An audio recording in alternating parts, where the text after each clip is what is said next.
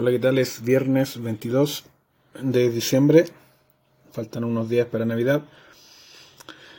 Eh, les cuento que, bueno, ayer tuve el paseo de la empresa donde yo trabajo y llevé una de mis cervezas. Tuvo buena aceptación. una botella de litro. Eh, y ahí aproveché de conversar con otro compañero de trabajo que también está entrando al mundo de la cerveza casera a diferencia de lo que hago yo de 20 litros, él hace 5. Eh, se compró un fermentador pequeño y una olla pequeña.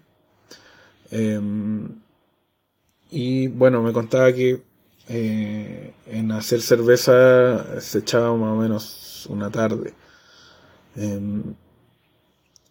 Yo me he hecho casi 8 horas más o menos eh, en, el tema de 20 litros, más que nada por la, lo que tarda mi cocina en, en, llegar a las temperaturas que yo necesito. Pero más que nada eso. Y, una recomendación que, bueno, le di a él en su momento cuando recién empezó y que también es eh, bueno repetirla, es siempre comprar un equipamiento para un par de litros más porque em, si vas a, por ejemplo, en mi caso hago 20 litros cada vez, cada batch.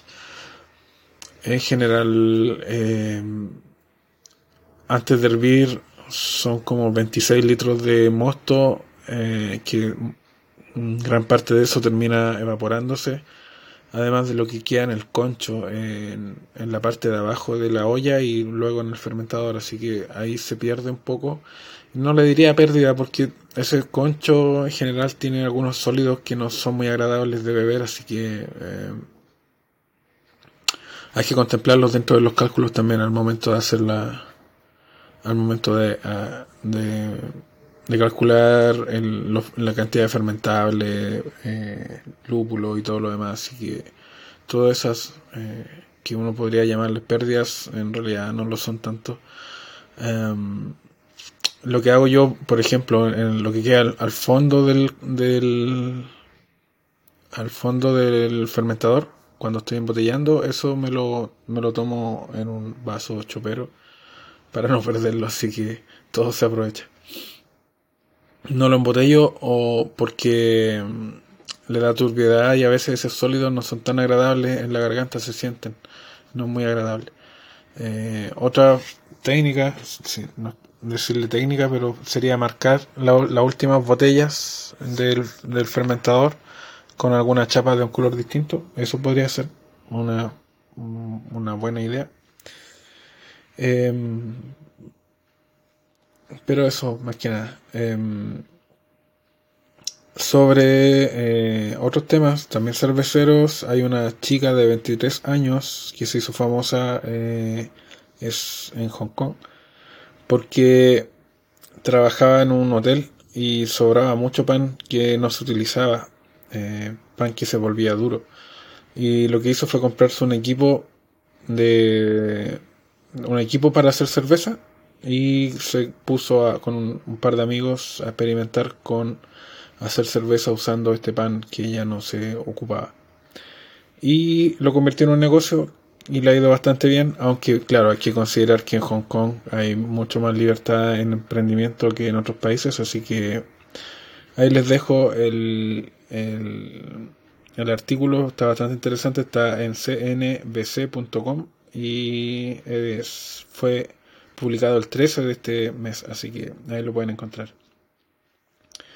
Y como resumen, antes de dejarlos, porque ya me tengo que retirar, es, desearles buenas fiestas, una buena Navidad, pásenlo bien, pásenlo en familia, cuídense, eh, recuerden que eh, estar agradecido de la vida, eh, agradecido de la gente, ser amable es de los mejores regalos porque también te hace bien a ti de forma mental, te, te, relaja y te eh, es un win-win para todos.